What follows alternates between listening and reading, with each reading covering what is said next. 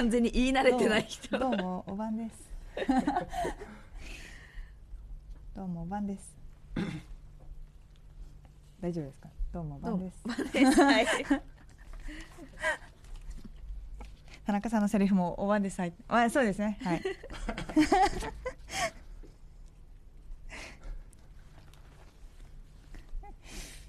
はい。こんばんは、田村みなみです。北海道ライカーズボイス。この番組は北海道を愛する人々で作る地域活性化ウェブサイト、北海道ライカーズが送るラジオプログラム。北海道を愛するライカーズの声、ボイスを発信します。さあ、今夜も私と一緒にライカーズとトークするのは、どうもおばんです。北海道ライカーズちょっと待って笑って。つられちゃったちょっと待ってもう一回やりましょう。私も笑っちゃうかもしれないですけど、あの、そのまま続けてくださいね。つられないようにし真面目に聞く方が多分おかしいと思うので。わかりましたどうもおばんです。はい。さあ、今夜も私と一緒にライカーズとトークするのは、どうもおばんです。北海道ライカーズの柳沢美久です。お ばおばんです。北海道弁が、どうしたんですか、いやちょっと柳沢さやっぱ北海道弁でご挨拶したいなと思いましてん。いいですね。はいどんどんと。ちょっとバリエーションを増やしていこうかなみたいな お晩です、皆さん、はい柳沢さん。さあ、今週も、そんなね、北海道ならではの話題で、えートークをしていきましょう。今週も、夕張メロン NFT を販売していらっしゃいます、ミータウンの代表、田中和弘さんとお話をしていきます。田中さん、お晩です。おばんです。よろしくお願いします。よろしくお願いします。よろしくお願いしますさあ、まず田中さん。まあ NFT についてちょっとおさらいをさせてください。まあ、先週の田中さんのお話で、私はもうだいぶ今まで NFT とは何ぞやだったものが、もうかなりですね、ちょっと心に届いたというか、理解度がかなり深まってきたんですけど、今週もね、ちょっといろいろと詳しく聞いていきたいんですけれども、NFT とは、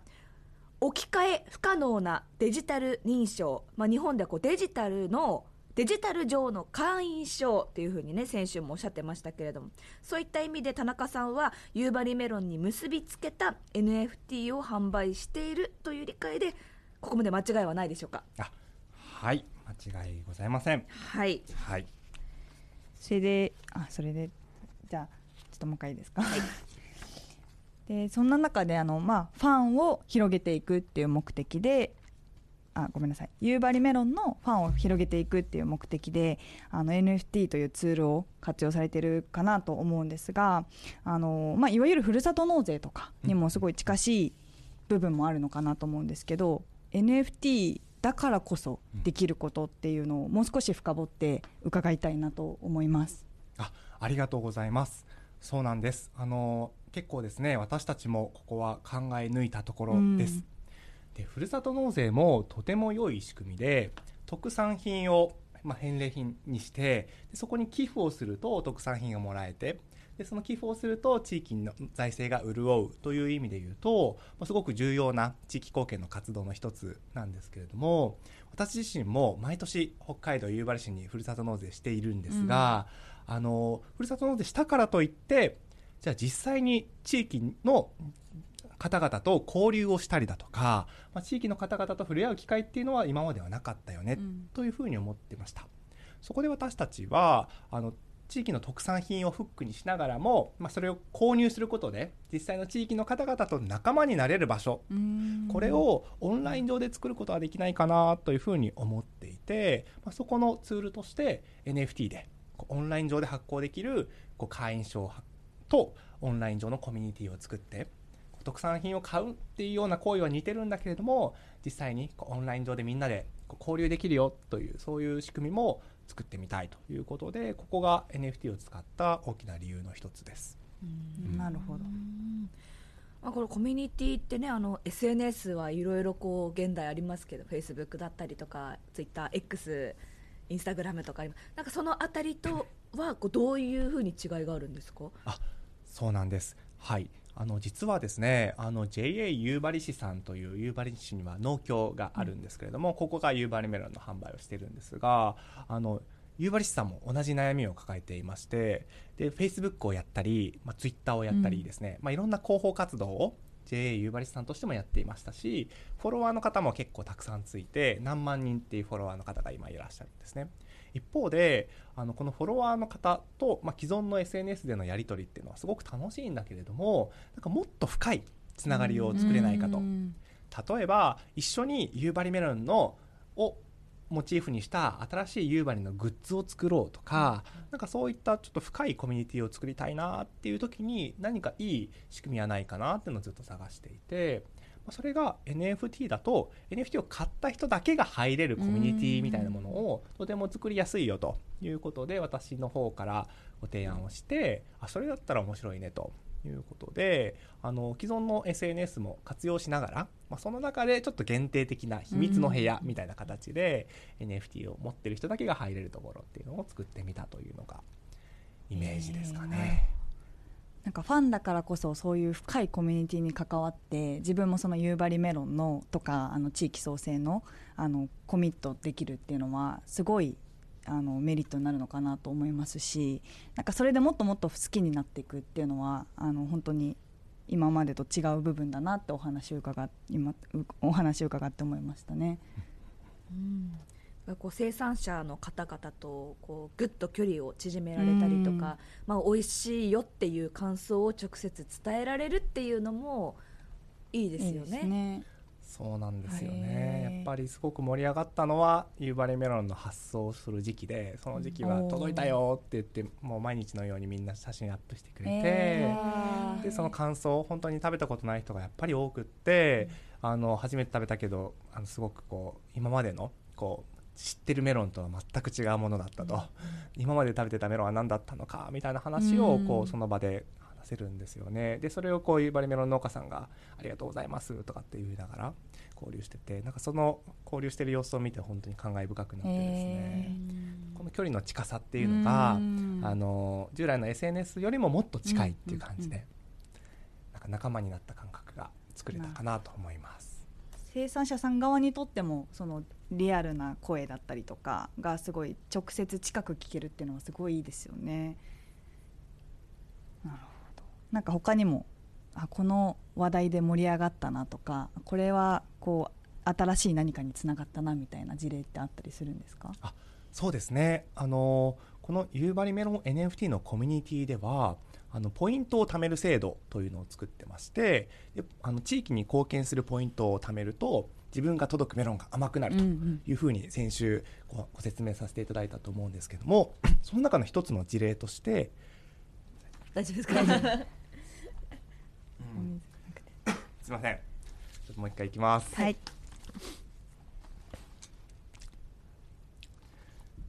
はい、ありがとうございます。そうなんです。あの私たちの夕張メロン NFT のコミュニティではポイントを貯めることができる制度というのを運用してまして地域に貢献する活動をするとポイントが貯まっていきます、でポイントが貯まっていくと自分がもらえる予定のメロンが甘くなっていく、でそんな仕組みがあるというふうに先週のもお伝えしたんですけれどもここの中で一つ面白い事例がありまして JA 夕張市の方があの道の駅で新しい夕張メロンのグッズを販売しないといけないというふうになったんですね。なんですが何を売ったらいいかわからないということで、うん、あのちょっとみんなに相談したいということでこのコミュニティの中で相談をしました。そうするとコミュニティの中からいろんなアイデアが出てきて、うん、でそのうちの一つは夕張メロン専用のお皿とか専用のスプーンって実はないよねみたいな話が気づきとしてあったり、うん、でそれをじゃあ実際に作ってみようということであの J 夕張市の方が実際に商品化をしてその人のアイデアから商品化をしたものをこの夏に販売して即完売したみたいなことがあってですね。面白い。みんなで商品開発にもこう関わってなので今まではあの本当に J 夕張市の人しかあのできなかったことをみんなでできるようになったっていうのがすごく面白かったなと。でそこにあのそのアイデアを出した人にはポイントがたくさんもらえてその人のメロンが甘くなるということでなんかみんながハッピーになる仕組みだったなっていうことですごくいいねあの流れだったかなと思いますね。活用方法がやっぱり幅広いですね。そういう意味で言うと。そうなんです。今まで知らなかった夕張メロンの魅力っていうのをもう人事ではなく皆さんやっぱりこう自分ごとになって考え始めてそしてね自分のあのお腹の中に入ってくるっていう 関わることができてるっていうのは夕張メロンっていうねもう全国的に有名ですしそんな商品に関わることができているっていうのもなんか自分の財産財産にもなりますよねこれってね。そうなんですよね、はい。すごく結構あのはい。はい。うん。そうですね。ね本当ですね。わあ。これまでこう NFT によるファンコミュニティの形成だったりとか地域創生のお話聞いてきましたけれども今後の展開でどんなことを考えられてるでしょうか？あはいありがとうございます。あの2024年も夕張メロンの取り組みは続きます。で1月2月くらいにまた種まきが始まるということで今まさにあの JA 夕張市の方そして夕張メロン農家さんとこう来年どうするどうするとうん。いうことで作戦会議をしてるんですけれども、あの昨年も少し実験的に取り組んだけれども本格的にはできなかったあのバーチャル空間上でもっと交流したいよね、うん。というような話が出てまして、えっとそ例えばメタバースだとか、もしくはあの最近こう若年層で流行りの VTuber とかですね、うん。まあ、そういった領域にもチャレンジをして夕張メロンのファンドを広げるっていうことをやっていけないかなとでそこに NFT を使って NFT をこう持っている人たちでみんなでアイデアを出したり NFT を持っている人だけが入れる部屋をメタバース上に作ったりとかなんかそういった展開っていうのもいろいろとやっていきたいねということで構想してます。へうわあすごいいろんな技術革新が絡み合っうんてどんどん進化していくっていう感じですね。そうですねでもなんかその技術革新のなんでしょう中心じゃないですけれども今回ねミータウンあの田中さんの最初のきっかけっていうのがその夕張市を盛り上げたいとか、こう夕張メロンきっかけでそんなにねこう技術革新が進んでいくと思うとやっぱりこう夕張メロンが持つ夕張市が持つこう魅力というのがすごいんだなっていうのをね最終的にはなんか今感じながらお話を聞いてました、そこまでこう熱くさせる街なんだなっていうかね、うん。はいそうなんですよね。皆さんねきっとすごくあの素敵なね方たちがたくさんいらっしゃるんだろうなっていうのもお話聞いてて思いましたけれどもあの実際の夕張の生産者さんですとか JA 夕張っていうのはどう受け止めていらっしゃると感じてますか？そうですね、あのー実際にですね今年の夏に、えー夕張市の方にでオフ会をやった時に本当に全国から多種多様な方々にお越しいただいたんですけれども、まあ、そこで今まではこうあのチャットしかしていなかった方々が実際に来てくださったということで、そこですごく実感が湧いたとおっしゃっていただいて、でやっぱり一番の財産は今までつながることができなかったようなあの全国各地にいるあの面白い方々とこの NFT を通してまあつながることができた。そして仲間が増やすことができたっていうのは、j 夕張の方そしてメロン農家の方からすごくこれはやってよかったねというふうにおっしゃっていただけたポイントかなと思います。そう考えると最初にねあの SNS の DM でねところから始まってますけれども、実際田中さんはいかがでしたか？そういう景色を見た時に。いやそうですね。なんかこうじまさか自分がちょっと思い、うん。あの構想していたことが、はい本当に具体的になってで300人の方にも参加していただいてっていうのはなんかすごく不思議な感覚で感慨深かったですしなんかだからこそここはあのもっともっと広げていきたいというか,、うん。なんか他の地域でもやれるような仕組みを作ったりとかなんかそういった形でここにとどまらないもっと大きな構想にしていかなきゃいけないという使命感も覚えたりしてですね、頑張りたいなと思っております。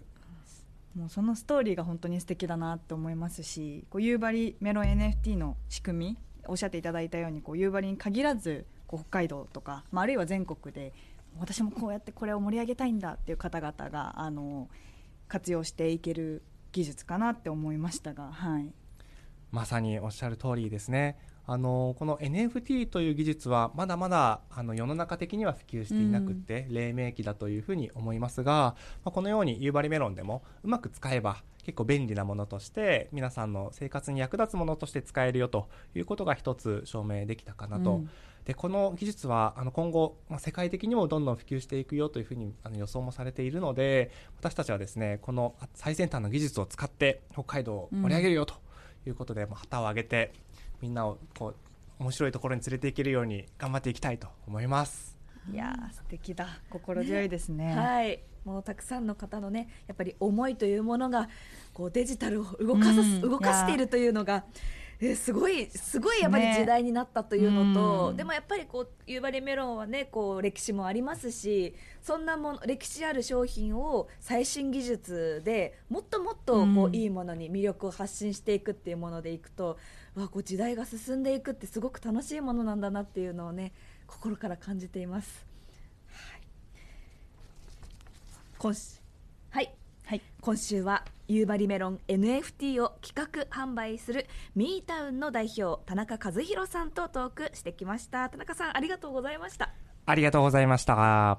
りがとうございます。ありがとうございました。二度締め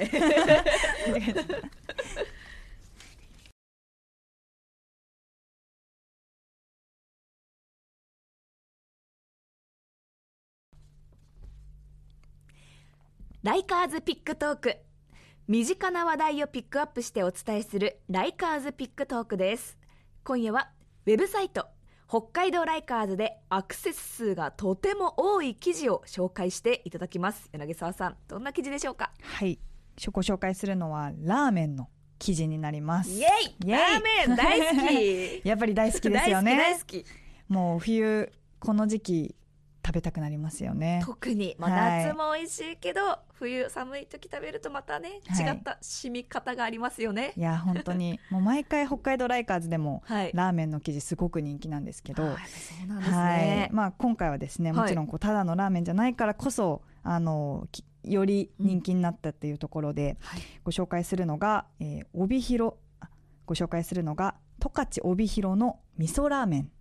です。へえ帯広で帯広の味噌ラーメン。はい、なんか帯広でグルメといえばパッと思いつくのが、まあ、豚丼とかすね。焼肉うん。とか、まあ、スイートポテト。そうですね。好きですけれども。ね。味噌ラーメンですか？だからそれこそ味噌は札幌が本場っていうのもよく聞きますけど。そうですね、はい。札幌ももちろん味噌ラーメン有名なんですけど、まあ、今回帯広で評判になってるっていうのが味噌なんですよね いやしれっとなんか面白いこと。あ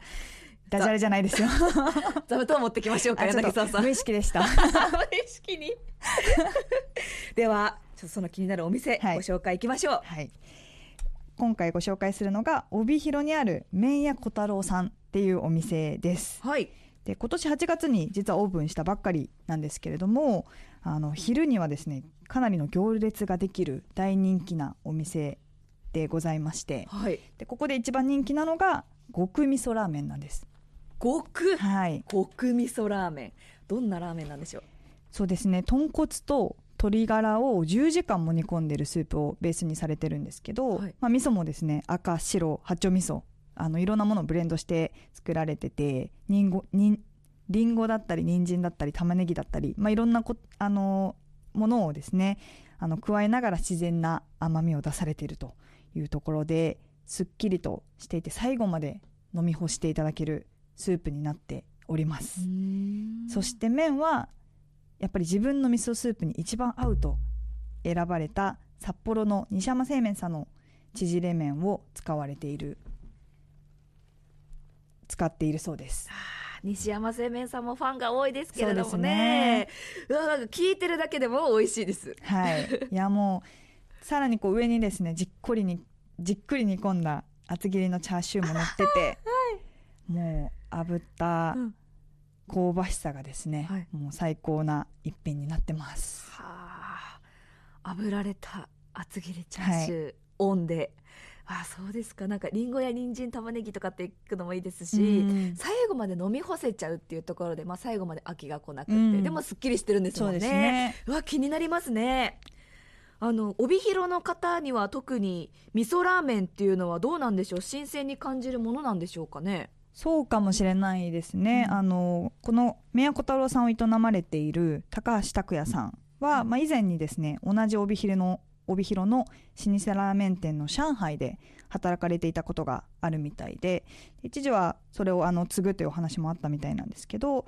あの、まあ、帯広の方にとってはもしかしたら小太郎の味にもどこかこう馴染みを感じる部分もあるのかなと思います。ああ帯広グルメのはい。幅がさらに広がりました。広がります。いいですねラーメンも。あえて帯広でラーメンっていうのもちょっとありなんじゃないかなと、はい。はい。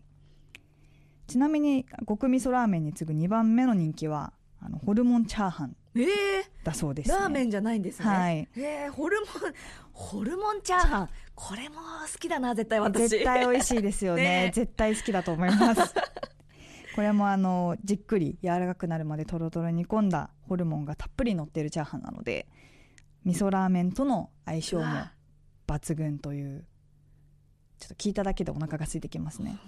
ね。私お腹鳴らないように抑えてますもんお腹。味噌ラーメンとの、はい。い、いですね。セットで。セットでちょっとぜひ頼んでいただきたいですね。うわー。麺屋小太郎小太郎はひらがなで書かれていますね。帯広市西三条南28丁目弥生通りに面しているお店です。詳しくは北海道ライカーズの記事をご覧ください。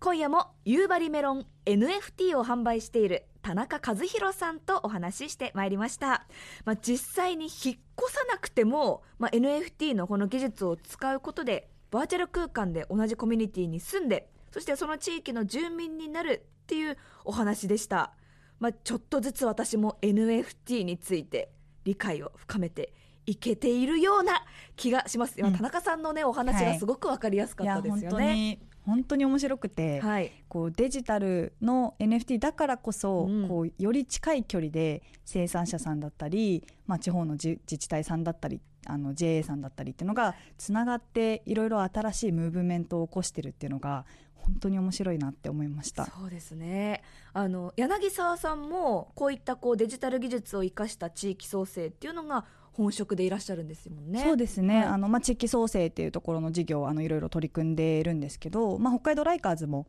あの、まあ、いわゆる地域創生、まあ、うん。北海道を盛り上げていきたいっていうところの,、あの一つだと考えているのであの、まあ、そうですね、まあ、こういったいろんな取り組みをいろいろお話を伺いながら北海道全体を盛り上げていく一助になったらなと、はい、思ってプロデュースしてます。うん。あの NFT のポイントを貯めていくごとに、ね、メロンのはい。糖度がどんどん甘くなってく。高くなる甘くなるっていうお話とかもね やっぱり直接こういうふうにお話を聞かないとああそういう特典があるんだとかちょっとね興味が湧きいました。や湧きましたね、なんかこう地域への貢献がそういった形でこう目に見えて分かるし実感できるっていうのがすごはい。い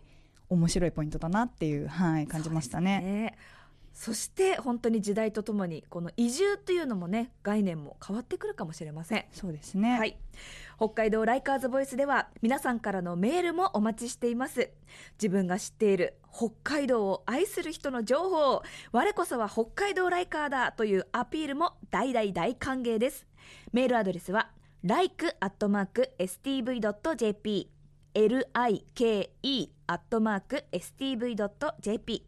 X 旧ツイッターではハッシュタグ北海道 LV をつけてポストお願いいたしますまたこの番組は STB ラジオのポッドキャストでいつでも聞くことができます STB ラジオのホームページや Spotify そして北海道ライカーズのウェブサイトからもアクセスできますのでぜひお聞きくださいここまでのお相手は田村みなみと北海道ライカーズの柳沢美久でした。